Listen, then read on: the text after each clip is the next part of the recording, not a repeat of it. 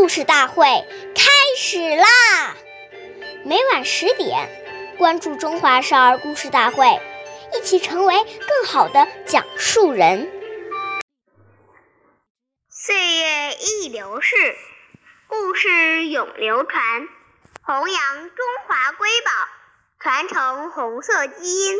我是中华少儿故事大会讲述人曹子贤。一起成为更好的讲述人。今天我给大家讲的故事是《故事大会红色经典故事》第十九集。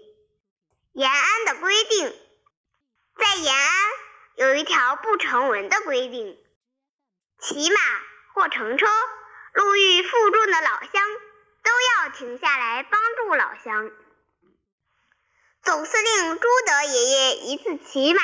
从乔二沟回延安，路上看到一位老乡背着一袋粮食，艰难地走着，于是翻身下马，让老乡把粮食放在马背上，自己与老乡一路步行聊天，一直把粮食送到老乡家里。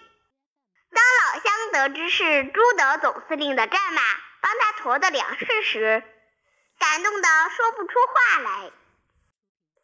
谢谢大家收听，关注中华少儿故事大会，一起成为更好的讲述人。我们下期节目见。